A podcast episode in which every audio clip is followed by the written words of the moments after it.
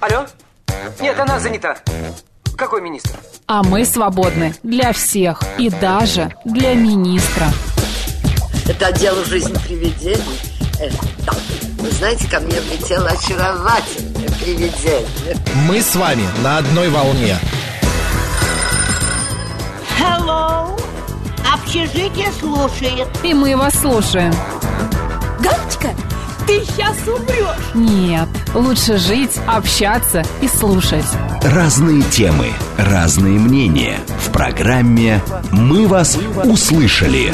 Программа предназначена для лиц старше 16 лет. 12 часов и 6 минут в Москве. Всем доброго дня. Меня зовут Марина Александрова. У нас сейчас программа «Народный психолог». И у нас в гостях психолог, эксперт школы Self Evolution Елена Соловьева. Лен, здравствуйте. Здравствуйте всем. У нас сегодня, как всегда, очень интересная тема, животрепещущая. Мы будем обсуждать любовь и теорию привязанности. То есть поговорим, почему возникает любовь, где она живет, а, можно ли любить партнера всю жизнь, а, например, а, почему мы страдаем без любви, почему, когда у нас есть любовь, мы тоже страдаем, и что делать, например, если любовь не появляется в нашей жизни. Если у вас есть вопросы, связанные с этими темами, задавайте их, пожалуйста. СМС-портал плюс семь девять два пять восемь восемь восемь восемь девяносто четыре восемь. Телеграмм говорит МСК Бот, телефон прямого эфира 7373948, код города 495. Наш YouTube-канал «Говорит Москва», а, телеграм-канал «Радио говорит МСК» в одно слово латиницей и группа ВКонтакте «Говорит Москва» 94,8 FM. Эм. Елена, давайте начнем с теории, с а, определения, что такое любовь и почему вообще она возникает. Любовь это состояние, это mm-hmm. не чувство. То есть у нас есть шесть базовых чувств. Вообще mm-hmm. у нас чувств эмоциональных состояний порядка 40 выделяют преимущественно. Mm-hmm. А любовь это смешанные чувства. Это набор определенных чувств и эмоций. Причем не только положительных. Например, у нас есть базовые чувства, это гнев, страх, а, грусть, обида, радость и удивление. Угу. И мы можем, находясь в состоянии любви, испытывать все эти базовые чувства и, соответственно, все вытекающие из этих чувств, угу. там и досаду, и ярость, и ревность. Там, не знаю, ревность и так далее. То есть мы а, можем чувствовать эм, вовлечение, мы можем чувствовать интерес и так далее. И все это в состоянии любви. А любовь к мужчине, любовь к женщине, любовь к своим друзьям, например, она похожа? Э, вот если исходить из теории привязанности, то mm-hmm. похоже все. То есть Джон Болби, такой был американский психоаналитик, психотерапевт mm-hmm. и ученый, и он стал автором теории привязанности, которую признали, в общем-то, в психологическом сообществе. И если мы эту теорию привязанности так очень коротко и достаточно просто расскажем, mm-hmm. то будет следующее. А, отношения с родителями, в частности с мамой, в первый год жизни – это аватар наших романтических отношений во взрослом возрасте. Вот то, что мы получили до года, до трех лет, до семи лет в отношениях с родителями, все это, весь этот опыт будет потом полностью проявляться в том, как мы будем выстраивать отношения с мужчиной или с женщиной уже во взрослом возрасте. А как мы в годик понимаем, как выстраивать отношения в дальнейшем? А, мы в годик осознанно ничего не понимаем, но а, кто такой ребенок? Это же аватар бессознательного, угу. фактически матрица бессознательного, угу. и поэтому мы все записываем себе в область бессознательного. А бессознательное это настолько мощная система, угу. которая настолько может управлять человеком. То есть человек может в головой думать одно: не влюбляйся, не влюбляйся, не влюбляйся, он или она тебе не нужны, не нужны, не нужны, и бах, даже сколько у нас есть поговорок, да, любовь зла, полюбишь и и понятно, кого, да. да. И кого-нибудь не очень хорошего. Поэтому любовь это наша, согласно теории привязанности, то есть в чем была вообще революция, когда он выдвинул эту теорию, что угу. на самом деле нами, как людьми, как живыми существами и высшими приматами, управляет не только инстинкт э, выживания, но и инстинкт единения. Угу. То есть нам обязательно нужно находить себе пару, Потому что у нас существует геномный код, который называется отзыв-реакция. Вызов-реакция. То есть ребенок зовет маму, Мама приходит, дает ему реакцию, безопасность, любви, ласку, заботу, внимание. Ребенок успокаивается, посредством этого он развивается. Он без этого не может выживать. Исследования проводились бесчисленные. И на мышах, и на крысах, и на детях из приютов, и на детях из таких семей, и на детях из полных семей, из неполных семей. И все это выш, э, значит, вы, вы, вылилось в то, что у нас существуют разные типы привязанности. У нас называется, есть так называемый надежный тип привязанности и ненадежный тип привязанности. А можете объяснить, в чем разница? Да, могу. Все идет из детства. Это сейчас будет, э, вы знаете, так может быть даже неинтересно слушать. Опять что-то из детства идет. Мы вроде про любовь, а Родители любовь, во всем виноваты. а любовь это такое взрослое Да. чувство. Но суть в том, что для взрослых людей любовь это не просто важное чувство, но вообще главное чувство.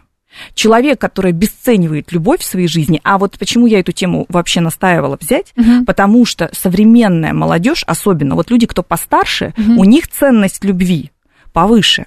А современная молодежь, они это чувство обесценивают. Для них очень важно, ну, например, чтобы а, это был такой друг с сексуальными обязательствами. Вот с ним и прикольно отдыхать, и при этом у нас прекрасный с ним какой-то хороший физиологический контакт, и при этом мы вроде как ничего друг другу не должны. Мы такие вот Я тебе ничего свободные. не обещал, не обещала, да? Да. Вот и получается, что э, в головах у молодых людей, а молодые люди, это так вот от 30 и младше, у них произошло такая подмена понятия. Они считают, что любовь как бы не важна. А на самом деле очень важна, критически То значима. есть какая-то безответственность получается у молодежи. Это не безответственность, это значит, что либо психика не созрела, то есть человек не стал взрослым, либо существует какая-то настолько трево- внутренняя травматизация, в том числе и в типе привязанности, что человек просто не может выстроить вот эту надежную связь и не может не довериться, не впустить кого-то в свою жизнь, не выстроить отношения. Очень часто задают вопрос, что нужно, чтобы создать здоровые отношения. Часто в психотерапию Да. приходит с этим вопросом. Всегда отвечаю, чтобы создать здоровые отношения, нужно разбираться в здоровых отношениях. И поэтому, когда мы рассуждаем о таком чувстве, как любовь, это как раз, когда мы учимся разбираться в здоровых отношениях. А как должно быть?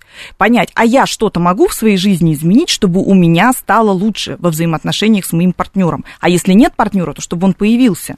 А если, например, нам не нужны а, здоровые отношения, мы будем подсознательно искать себе партнеров а, с, тоже с э, какой-то с нездоровой психикой, с, как- с какой-то травмой. Здоровые отношения, как правило, всем нужны в голове. То есть мы осознанно говорим, не, ну, конечно, я хочу здоровые отношения, потому что что такое эмоциональная привязанность? Ведь любовь – это же тип вид зависимости, да, начнем с этого. Но у него есть такой термин, чтобы его не, любовь не сравнивали с наркозависимостью, с алкозависимостью. Ну, говорят, что это вообще гормональная зависимость. Многие- Это Да. эффективная зависимость. Есть термин. Э, Любовь это эффективный вид зависимости. Почему? Потому что любовь это читай знак равно привязанность. То есть мы в детстве привязываемся к своей семье, к своим близким, к своим родителям, потом мы вырастаем, от родителей мы отсепарируемся, это наша естественная потребность, иначе у нас не будет продолжаться род, мы не будем вылетать из гнезда и создавать своих пар, своих семей.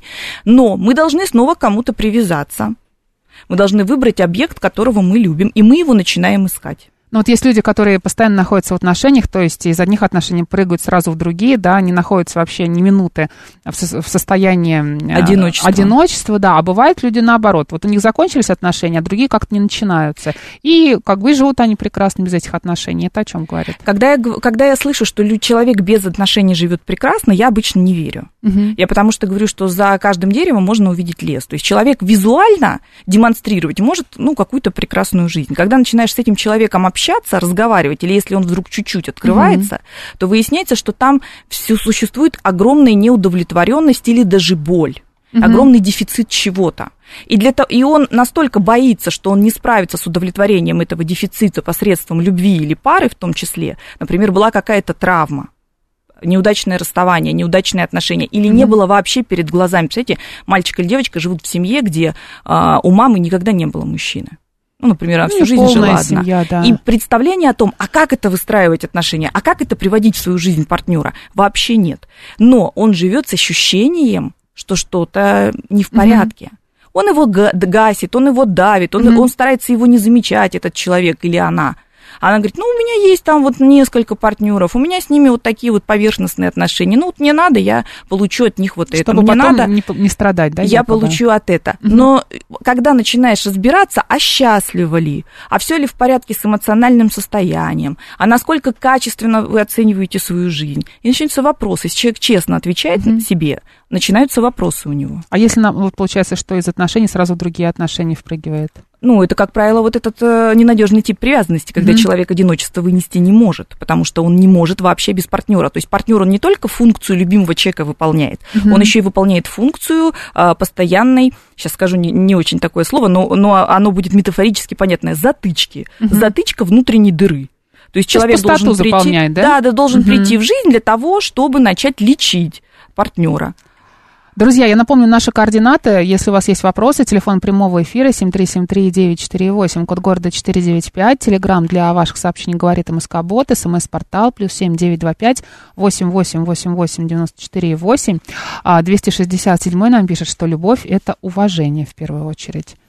А вот опрощают это все, потому что уважение, вы знаете, это такое рациональное. Мгм. А как, мы- как я буду сейчас рассказывать, и э, основа вообще любви, она, во-первых, начинается, как мы влюбляемся. Мы влюбляемся нашей эмоциональной сферой. Это очень важно. Поэтому, когда у людей, например, проблемы с отношениями, и когда они приходят в терапию с этим запросом, если они Мгм. доходят для, до психолога с этим запросом, то там начинаешь исследовать, а что у человека вообще с эмоциональной сферой. Насколько он уделяет внимание эмоциям, насколько он умеет их распознавать, насколько он умеет ими управлять, и насколько он этим эмоциям доверяет. Потому что эмоции – это очень глубинная сигнальная наша система. Наш мозг, раз- наш разум – это далеко не самое умное и мудрое, что в нас есть. Мы на самом деле для того, чтобы во взаимодействовать эффективно, всегда учимся и всегда нам нравится, когда у нас есть так называемое третье чувство, да, то есть когда мы, или шестое чувство оно называется, когда мы вроде как еще не поняли, что происходит, но уже знаем, что делать и знаем правильный ответ. И я всегда говорю, что это, там нет никакой магии, потому что мы, когда общаемся, мы всегда считываем молниеносно, со скоростью света, все невербальные сигналы поза, мимика, жесты, э, поведение тела. Интонация еще может быть, взгляд. Все это, вот для того, чтобы мозгу оценить, что происходит, нужно, только вдумайтесь, сотая миллисекунды. То есть это любовь с первого взгляда получается? Сотая миллисекунды. Для Даже того, взгляда, чтобы, для того, чтобы считать с человека, Мгм, мгм. и 300 миллисекунд. Это, понимаете, третья часть от секунды. Вот Мгм. секунда это раз. И вот от третья часть от раз, это когда нам нужно выдать ему обратную связь. И все мы это делаем без слов и Мгм. без подключения разума. То есть мы общаемся исключительно эмоциональной сферой. Предлагаю послушать вопросы 7373948. Алло, здравствуйте, как вас зовут? Здравствуйте, Сергей зовут, большое спасибо. Пожалуйста, вот Сергей. пока мы не ушли от этой темы, я вот все-таки хотел спросить, э, ну, с наукой тяжело спорить, но какое все-таки наиболее травмирующее э, вре- время жизни, вот, по- потому что все-таки вот в детстве, да, ведь все не только раны заживали, но и, как говорится, все обиды, расставания, все мгновенно улетучивалось.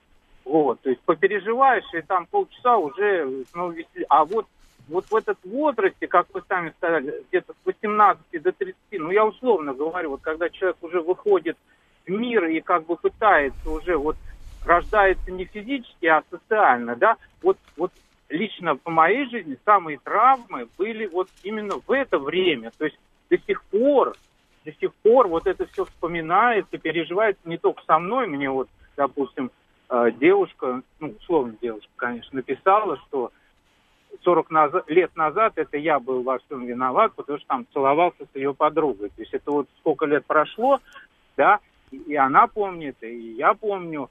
И как бы, ну, Максим... Срок Горький, давности, когда- да, вы имеете в да, виду? да, Есть ли он? Максим Мгм. Горький даже застрелиться хотел, вот когда вышел в люди, настолько эмоционально, вот все переживал. Вот все-таки я хотел бы уточнить, может, все-таки доктрина не права, и самое травмирующее время это вот именно молодость, которая напрасно А потом мы уже черствеем, да, и нам Да, э, не, не так как-то все важно да, становится. да. Мгм, да, отвечу, Сергей, сейчас отвечу. А, начну вот с чего, что когда мы приходим к а, молодости, Мгм. а да, молодость, ну, всех она по-разному, ну, возьмем возраст там от 17-18 до 27-28 Мгм. лет, вот в этом промежутке. Мы приходим в этот возраст уже с багажом, с багажом огромного опыта, который нам и управляет, и осознанно, и бессознательно. Мгм. И поэтому, что э, Сергей говорит, вот я в молодости гораздо сильнее переживал романтические э, отношения. А Если это молодость в возрасте, там, условно, до 23 лет, то это еще как бы не молодость, а такой подростковый период. То есть это когда мы находимся не во взрослой жизни и уже не в детстве. И да, этот период очень-очень чувствительный. Но к этому времени наша психика уже созрела для того, чтобы переваривать разумное количество стресса. А что происходит с маленькими детьми? Там есть такой термин. Вот я не детско-подростковый психолог, но так, когда мы психологи учимся, если mm-hmm. у нас базовое хорошее образование, mm-hmm. у нас обязательно существует курс и направление по детско-подростковой психологии, который мы, безусловно, проходим. И вот я помню, там такой термин, называется дистресс разлуки. Что происходит с ребенком, когда он разлучается с мамой, а ребенок никогда не хочет разлучаться с мамой, пока ему не исполнилось 3-3,5 года. Вот только по достижении этого возраста ребенок способен уходить от мамы, не оборачиваясь на нее. То есть он готов первые, впервые сепарироваться. Но ведь как отдают часто в детский сад? Ясельки, няни, маме нужно выходить на работу, или мама рожает тут же второго ребенка, она переключает свое внимание да, да. там с одного, одному еще полтора года, она уже занимается другим. И что происходит? Дистресс разлуки. Как это происходит? Сначала ребенок начинает цепляться за объект своей любви, за мамочку. Вот, например, детский сад, знаете, если кто водил своих детей, Сначала только ребенка надо вот да. так вот его схватить, эту маму, и кричать, мамочка, не уходи, не уходи, вцепиться. Мама отцепляет оставляет, ребенка оставляет. Угу. Ребенок начинает протестовать, его заводят в группу, он плачет. Угу. Он или разбрасывает угу. игрушки, или занимает такую пассивную, пассивную позицию протеста. То есть нужно отпротестовать. Далее ребенок впадает в депрессивную фазу. Он думает, что все, его бросили, мам, маме он не За нужен. За ним не придут. Придут или не придут, он не знает. Ему тревожно, ему страшно. Он проживает вот такую вот микродепрессию. А потом он смиряется, и ему становится все равно он начинает играть, он увлекается детьми, может быть, он быстренько переключает угу. внимание на нянечку, находит взрослого в коллективе и к нему э, цепляется, угу. да, угу. и потом говорят, а как вот наш ребенок чему-то научился, и мы его такому не учили. Но вокруг ребенка значимых взрослых может быть не только мама и папа, он может назначать значимого взрослого в отсутствии мамы и папы, бабушки, дедушки, угу. тети, няни, воспитатели и так далее.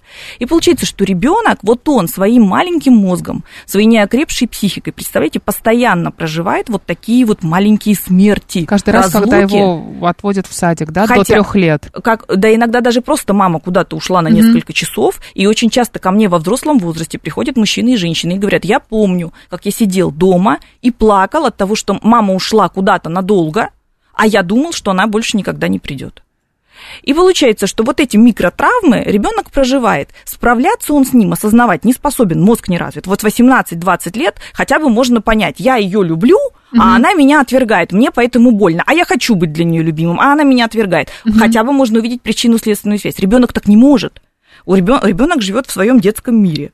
И получается, что он все эти эмоции, что делает? Он их там подавляет внутри себя, потому что ему как-то нужно взаимодействовать с миром. Он не может постоянно в депрессии находиться. Ему плохо. И поэтому, когда мы приходим э, в, э, уже в подростковый или взрослый период, мы приходим с этим опытом. Как мы справляемся со взаимоотношениями, в том числе угу. с разлукой.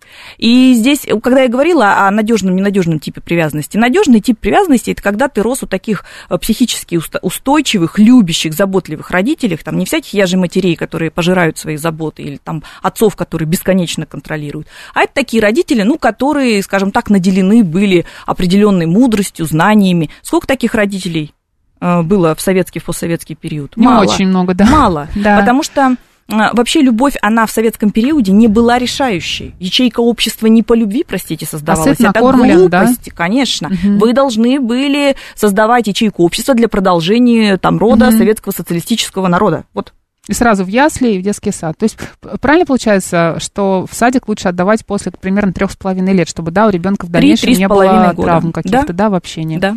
7373948. А, Алло, здравствуйте, как вас зовут? Алло. Да-да. Здравствуйте, как вас зовут? Анатолий, я хочу задать вопрос. Вчера была интересная тема. Конкретная ситуация. Значит, мужчина и женщина живут 25 лет в такой ситуации. Он э, пьет, пьет и периодически, так сказать, это все повторяется. Сейчас она хочет избавиться от этих отношений, но он в очередной раз приезжает, она говорит, я с ним просто поговорю. Дальше он берет ее за руку, и они уже в кровати. Я говорю, ну что ж ты так хочешь? Надо же как-то избавляться от него, сменить адрес. Она говорит так, я хочу, чтобы он нашел другую. И отстал от меня. Понятно. Как ей выйти из этой ситуации? Если это звонит не женщина сама, которая в этой Да. ситуации находится, а звонит какой-то ее знакомый или, ну, родственники, не, не очень поняла, как касается этой ситуации конкретного мужчины, а, но никак. Ответ будет никак. Почему? Потому что э, сколько бы рекомендаций каких-то она не услышала, для нее это будет все абсолютное бла-бла-бла, белый шум. Потому что внутри нее существует так называемая созависимость. То есть она от этого мужчины зависима. Его зависимость с ее созависимостью, с ее вот этим вот не- не- ненадежным типом привязанности коррелируется, и они прекрасно сосуществуют вместе в этих отношениях. Со стороны это может выглядеть очень не очень. Мы со стороны смотрим и думаем, ну что же она страдает, он пьет, бьет, не содержит. Но если женщина раз за разом возвращается в эти отношения, поверьте, она компенсирует этими отношениями все свои подсознательные желания и реакции. И только когда женщина вот так вот ее уже берет это вот сюда, и что-то внутри нее, какая-то из субличностей, которая очень хочет хорошо жить, вдруг становится главной и говорит, нет, мы это должны с тобой изменить, внутри нее идет такой диалог, мы с тобой это изменим.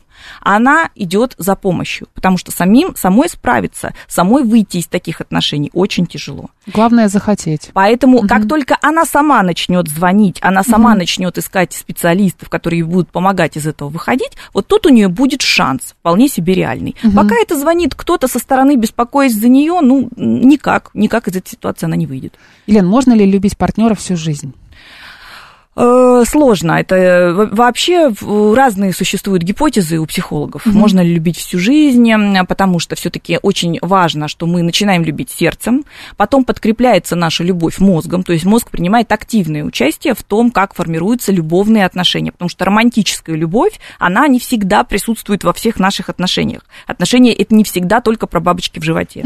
Любовь, она имеет разные виды, и, соответственно, в том числе и когда люди очень уважают друг друга, очень сонастроены друг, друг, для- друг на друга, но при этом там какой-то романтики уже особо нет, но отношения при этом сохраняются очень качественные.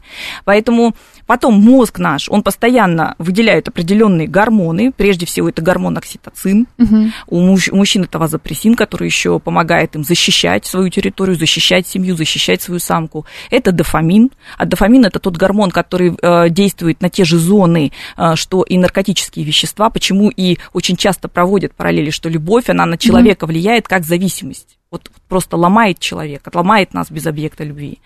И э, кто-то говорит, что да, можно, если с отношениями работать, если на них, так сказать, не махнуть рукой и не отворачиваться от них, можно любить всю жизнь. Просто любовь будет приобретать разные формы. То есть можно в 20 лет выйти замуж там и жениться, да? Кто, да, кто-то говорит, что можно из психологов, и самое главное, что вот те, кто работают в эмоционально фокусированной терапии, в семейной системе терапии, они часто в этом убеждены. Кто-то говорит, что это невозможно, потому что все-таки у нас мы не только моногамные, мы и полигамные, кто-то моногамный, кто-то полигамный, у кого, вот, у кого чего больше, что называется, э, каких генов от, от наших наших дре- древних предков.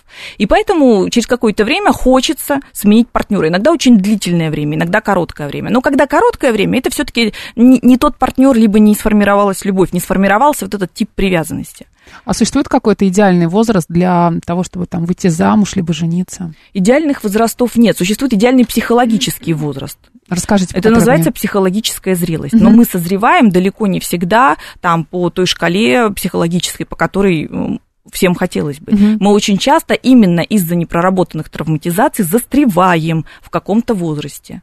Когда мы знакомимся с человеком, и нам кажется, боже мой, все, мы влюбились, у нас там пропал аппетит, да, и вот какая-то вот такая история начинается. А какой, может быть, не знаю, там, чекап сделать, на какие черты обратить внимание, на качество, может быть? Если вы влюбились, вы никакой чекап уже не сделаете. Значит, если вы почувствовали, что вы влюбились, все. Соответственно, ваша ментальная деятельность впадает в искажение абсолютное. Для вас этот партнер самый лучший партнер. Для вас вот все его недостатки это приятные особенности. Это все его плюсы. Не будут. косой, а раскосый. Да, Да? то есть он будет, это все будут его приятные особенности, да, или там индивидуальные особенности. Вам будет казаться, что вы совсем справитесь, поэтому в период именно первой влюбленности никакого чекапа не будет. Нужно просто этим чувством наслаждаться. Мгм. То есть э, не страдать, ничего себе не придумывать, просто... Не пытаться даже, ну Да. невозможно, невозможно, конечно. Друзья, у нас сегодня потрясающая тема, а, посвященная любви, теории привязанности. А, У нас в гостях Елена Соловьева, она психолог, эксперт школы Self, Self Evolution. Я предлагаю сейчас а, послушать новости на «Говорит Москва». Затем мы вернемся и продолжим отвечать на ваши вопросы.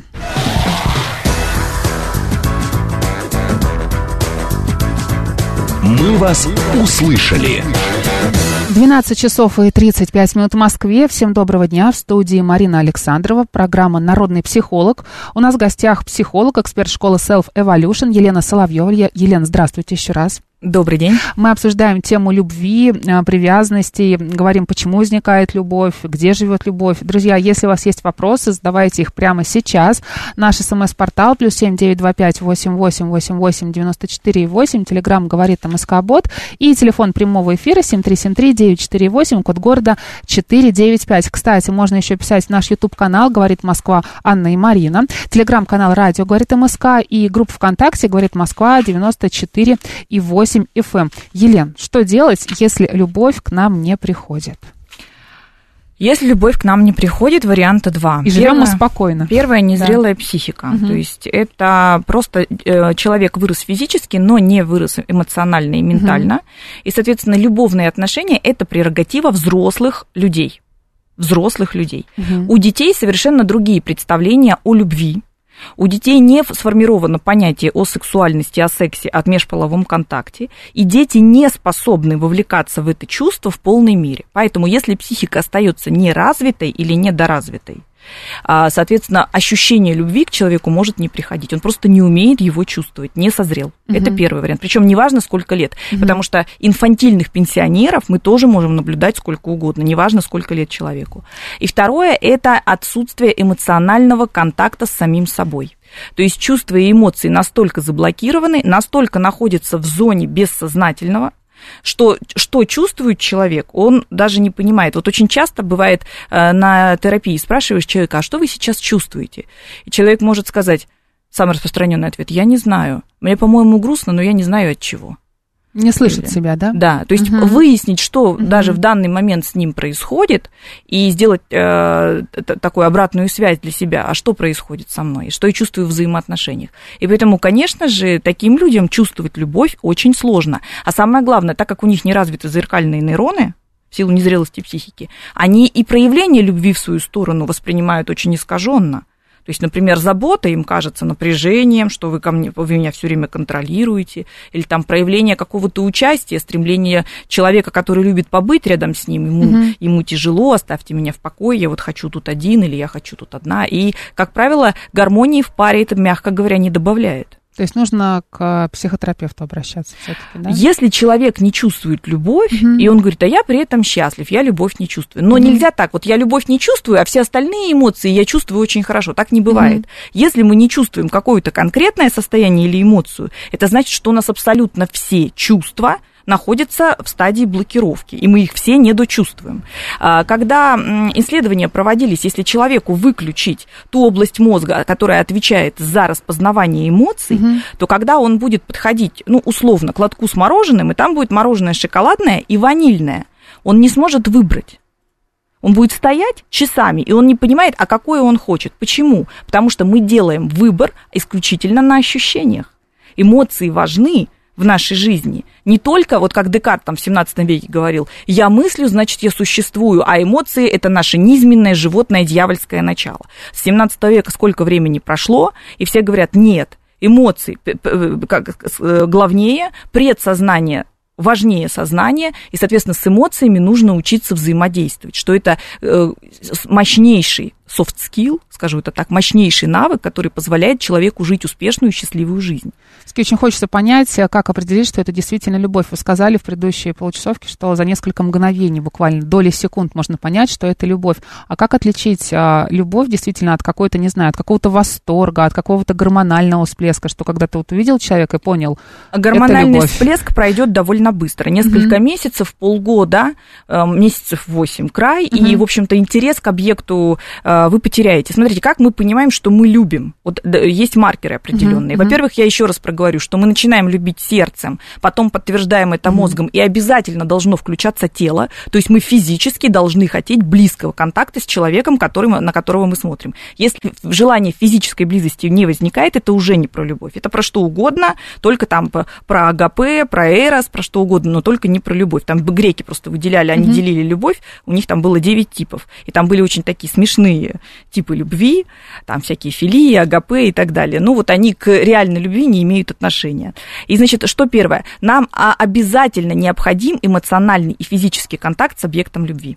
То есть мы с человека, которого любим, мы должны его видеть, слышать и хотеть его трогать. Вот этот физический контакт, он нам нужен. Вот если вы сравните с ребенком, чисто идет вот связь с мамой. Да. Согласитесь? Да. Дальше. Мы обращаемся к объекту любви, когда нам грустно, страшно и когда мы болеем. То есть, когда, как только мы находимся в слабой позиции, нам нужен объект любви. Для чего? Для того, чтобы взял на ручки. Обнял, успокоил, угу. приголубил. То есть, этот человек, он нас ресурсирует. Похоже на то, как взаимодействует ребенок с родителями? Да. Очень похоже. Далее. Мы очень сильно страдаем в длительной разлуке с объектом любви.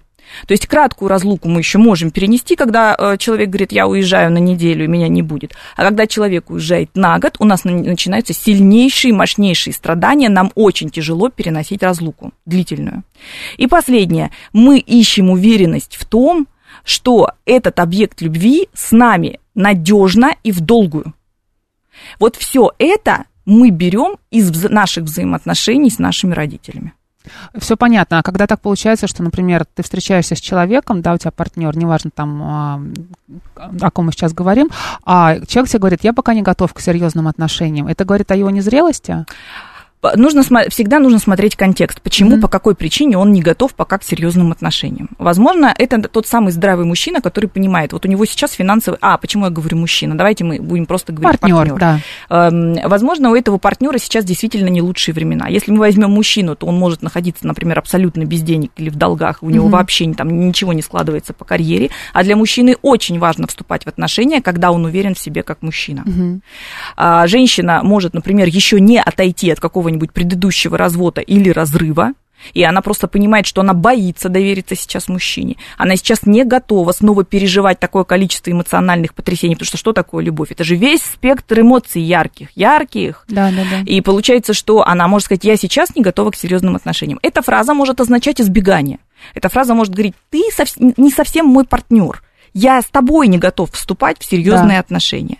Эта фраза может означать а, а, защиту. Я сейчас не готов к серьезным отношениям, потому что меня они пугают по каким-то причинам. Вот все вроде бы располагает к тому, чтобы они были, но я по какой-то причине боюсь. Потому что поэтому нужно всегда смотреть контекст. Угу. В реальности он не готов, или он просто этой фразой что-то прикрывает где можно встретить свою любовь, да, там сайты знакомств какие-то, а, клубы по интересам, не знаю, путешествия какие-то. Да где угодно можно встретить свою любовь. И на, можно выйти за хлебом и встретить свою любовь, mm-hmm. можно поехать в путешествие и встретить любовь, лечь в больницу и встретить свою любовь, прийти куда-то на работу, встретить свою любовь. На сайтах бесконечно да. а, люди все-таки находят свою любовь, это так.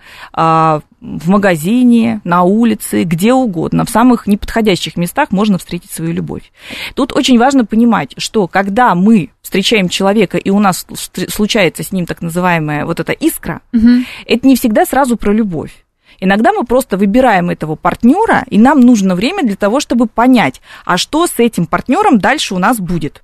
Если отношения с этим партнером складываются благоприятно, если ваши типы привязанности совпадают, например, женщина может иметь тревожно-амбивалентный тип привязанности или избегающая у мужчины, например, э, надежная привязанность или наоборот. И вот его надежная привязанность, она будет как клей, склеивать, склеивать, склеивать отношения. Но если он избегающий, она тревожно-амбивалентная, о, это будут такие отношения. Она, Знаете, скорее всего, будет тянуться к нему, да, если он будет говорить, сегодня я с тобой, а завтра, извини, у меня дела. А там такая интересная штука, что называется тревожно-избегающий, тревожно-догоняющий тип, тревожно-амбивалентный, почему mm-hmm. он называется. Как только он к ней тянется, она его динамит, mm-hmm. как только он разворачивается уходить, она бежит за ним, кричит, не уходи. Как только она к нему разворачивается, он хочет от нее всячески избежать. Как только случается ссора, mm-hmm. он не способен эту ссору погасить, mm-hmm. потому что он не понимает, как это делать. У него избегающий тип, он чуть чего. У него, например, были агрессивные родители в детстве или вообще агрессивная среда, в которой он рос. И чуть чего случается, что-то происходит, угу. ему нужно просто отвернуться и выйти из этой ситуации. У него есть единственный или у нее единственный паттерн поведения. Поэтому как только встречаются вот такие вот типы, так называемые ненадежные, они хотят быть вместе, они могут любить друг друга, быть влюблены друг в друга, но они, знаете, как вместе не могу и отдельно не могу, и они все время туф, туф, туф. В этом случае, конечно, нужно идти в парную терапию. Психолог 73, поможет. Да, 7373948. Алло, здравствуйте, как вас зовут? Здравствуйте, меня зовут Любовь. Прекрасно, Любовь. У нас и тема как раз хорошая сегодня. Да, пожалуйста. Да, я вот как раз хотела а, ваше мнение э, узнать по поводу такого понятия, как первая любовь. Все-таки это а, действительно такое понятие, с которым просто все носятся, да, и там говорят, ой, какая у там первая любовь. Никогда Знаете, не раньше забуду. да, никогда не забуду. Вот. Но я вот как бы, да, слушая Елену, психолога, она вот только-только как раз говорила по поводу эмоционального, физического влечения должно быть, да, контакт этот должен быть. Ведь первая любовь не всегда связана с, эмо- ну, эмоционально, да, но не всегда же это связано с физическим каким-то влечением. Это вот какие-то просто, я не знаю, яркие, может быть, даже подросток, или как-то он думает, что он любит. Почему все равно на протяжении всей жизни мы а, нас э, всех часто спрашивают о том, вот какая у тебя там была первая любовь, вот что это такое и действительно ли стоит вот так обращать на это внимание? э, Придавать большое значение, да. жизнь, да. Э, Здесь в зависимости от того, что мы помним, что сохраняется в нашей долгосрочной памяти. И самое главное, вот у человека спроси, у разных людей спроси, вспомни свою первую любовь. Кто-то начнет вспоминать, как он в садике в нянечку был влюблен, или там, не знаю, в, в подружку Катю, или там Мгм. в мальчика Петю, которому было три года. А кто-то вспомнит ту любовь, которая была у него уже все-таки, ну, в сколько-нибудь зрелом возрасте, потому что именно эту любовь он считает первой настоящей.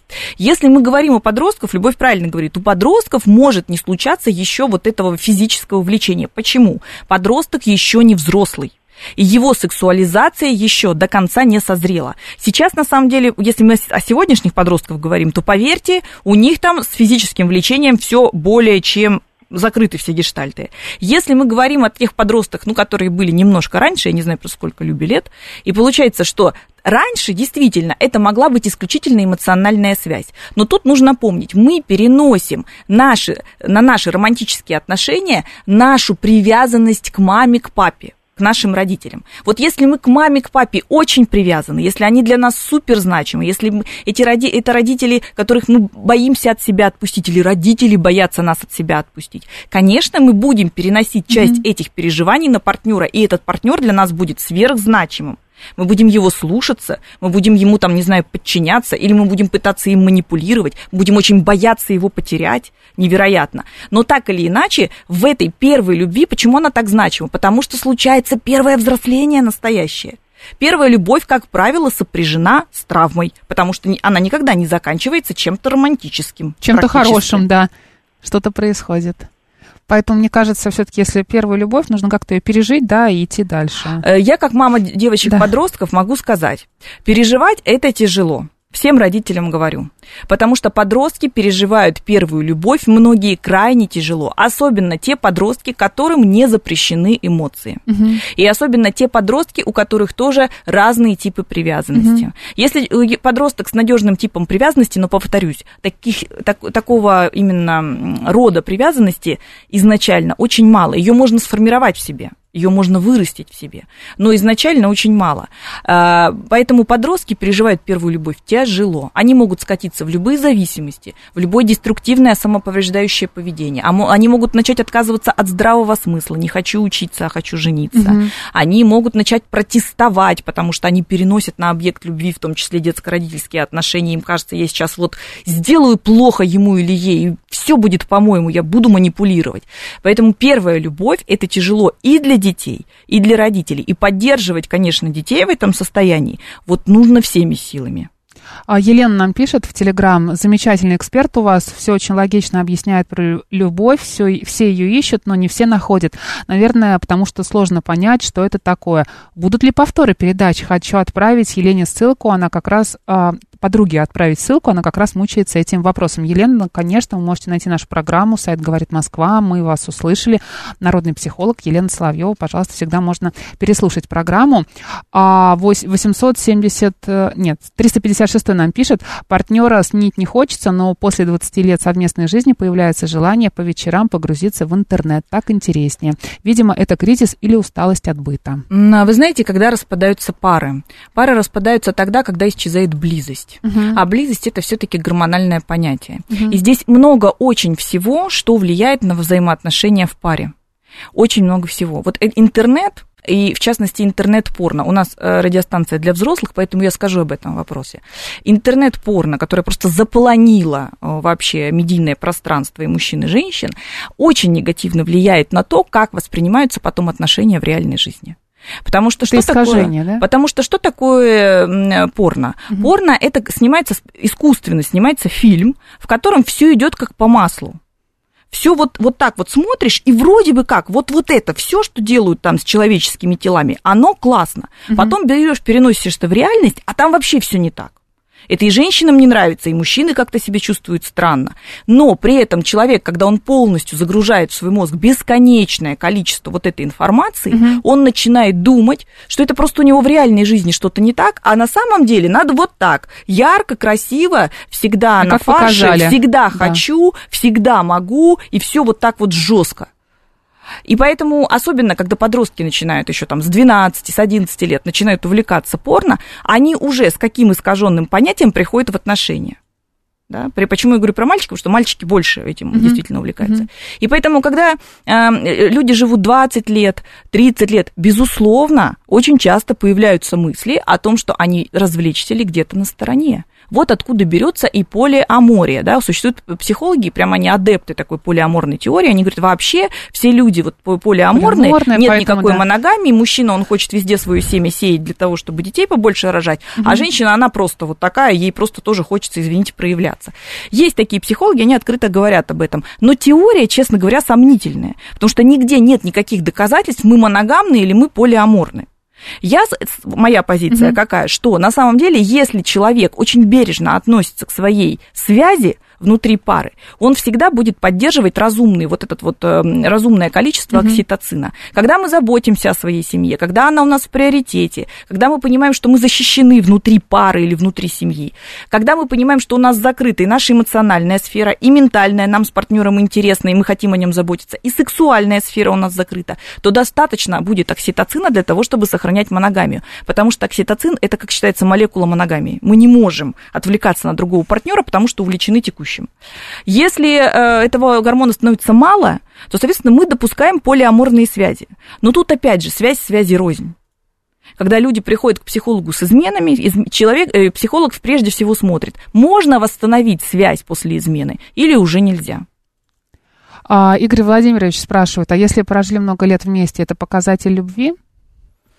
Я не знаю, как у Игоря Владимировича, показатель ли это любви. Ведь очень многие люди живут вместе, потому что они, например, сохраняют финансовую стабильность. Так удобно. Или люди вместе живут, потому что у них там столько всего вместе накоплено, сделано, устроено, там и дело есть какое-то и так далее. Или они, например, настолько э, отзывчивые родители, что они живут очень часто ради любви, и они свои собственные чувства как бы м, вытесняют. И получается сложно сказать, если вы прожили всю жизнь, э, руководствовались ли вы именно любовью. Я повторюсь, э, вспомните сюжет Ромео и Джульетты. Почему влюбленные умерли? Потому что семьи не хотели, чтобы эти влюбленные соединялись. Любовь далеко не всегда а, стоит в приоритете. А когда стоит любовь в приоритете? Когда высокий у человека индекс благополучия. Он сам цельный, он сам по себе все может, и поэтому он ценит любовь и выбирает себе пару, исходя из своих именно эмоциональных романтических предпочтений. Если женщина или мужчина живут в ситуации, когда благополучие м, страдает, то, конечно, они могут искать партнера, который будет в том числе их ресурсировать чем-то. А почему мы страдаем, когда мы любим? Почему вообще мы культивируем иногда это чувство? То есть нам кажется, что если мы а, партнер для нас недоступен, он нас э, не хочет, например, там с нами встречаться или каких-то вещей для нас не делает, которые нам кажутся нормальными, а, мы в себе это как-то культивируем, развиваем и считаем, что это нормально. Потому Такая что любовь должна быть. Да, вы, вы сейчас и проговариваете только другими словами, потому что обостряется дичайший страх потери партнера. Мгм. Мы иногда настолько боимся где-то в глубине потерять партнера, что мы становимся даже эмоционально глухи.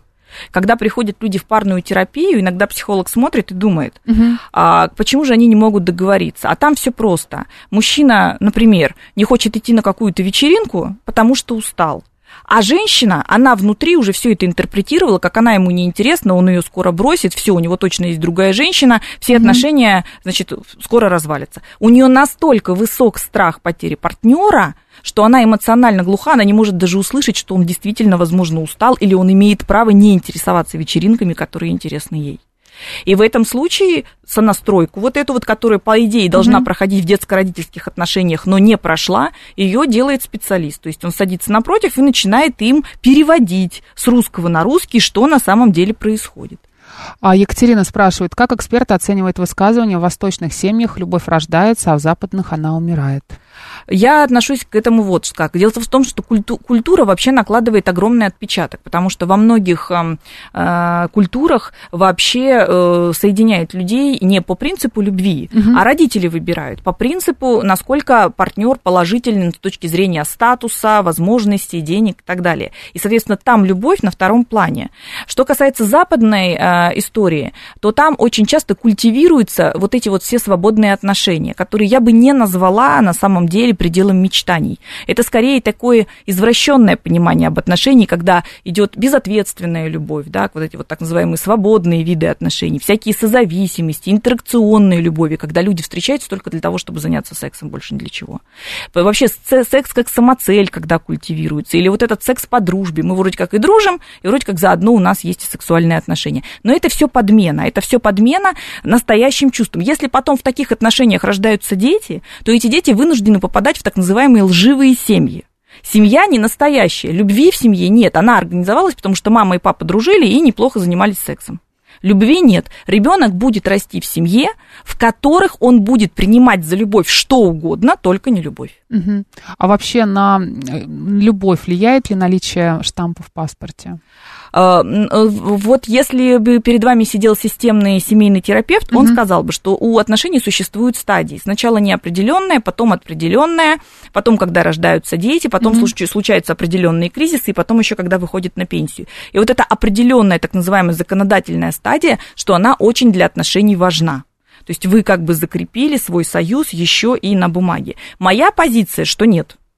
Моя позиция, что и мужчины, и женщины, если мы говорим о зрелых а, отношениях, они могут находиться в абсолютно здоровых отношениях без штампа в паспорте. То есть не нужно ну, говорить постоянно о том, что там хочешь замуж или тебе важно наличие. Если вы хотите замуж, нужно mm-hmm. об этом говорить. Конечно, mm-hmm. нужно об этом говорить, потому что вы этого хотите, это желание ваше. А если партнер тебе говорит, что пока еще не время, не тогда, важно, там, тогда, женщина, тогда мужчина... я бы рекомендовала спросить, а когда будет время, что должно пройти, какие есть а, а, пункты, которые мы должны пройти для того, чтобы это время наступило в европейских странах же очень популярно, да, когда вы несколько лет живете вместе, официально не оформляете ваши отношения, и ближе там к 35 да это и у нас, Да, это и у нас годам. Э, сейчас не запрещено, и, в общем-то, никто mm-hmm. не порицает людей, которые живут вместе и не оформляют по каким-то причинам отношения. То есть это все-таки не влияет, да, на качество отношений? Нет, на качество именно романтической привязанности это не влияет, на мой взгляд, не влияет. Но, наверное, mm-hmm. системный семейный терапевт будет утверждать, что нет, что отношения влияет, нужно оформлять. Для, женщины это, наверное, какая-то уверенность, да? Для, ну, женщина, когда рождает детей, становится очень уязвима, угу. потому что, в общем-то, и в период беременности она не может угу. о себе заботиться, и в период, когда ребенок маленький, и вообще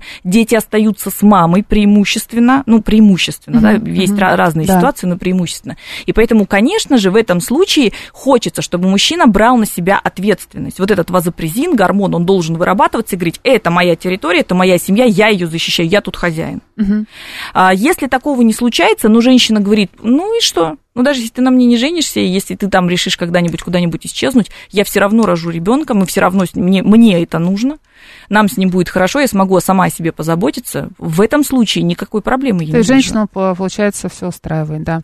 А, получается, что дети, выросшие в неполных семьях, не способны к правильной любви для создания семьи, спрашивает Елена. Э, да, э, а, только лишь отчасти. Мы никогда в жизни не живем а, с таким клише, что если мы чего-то недополучили, то мы к чему-то не способны. Наш мозг настолько нейропластичен, эмоциональная сфера настолько обучаема, мы каждый день, у нас образуются постоянно новые нейронные связи.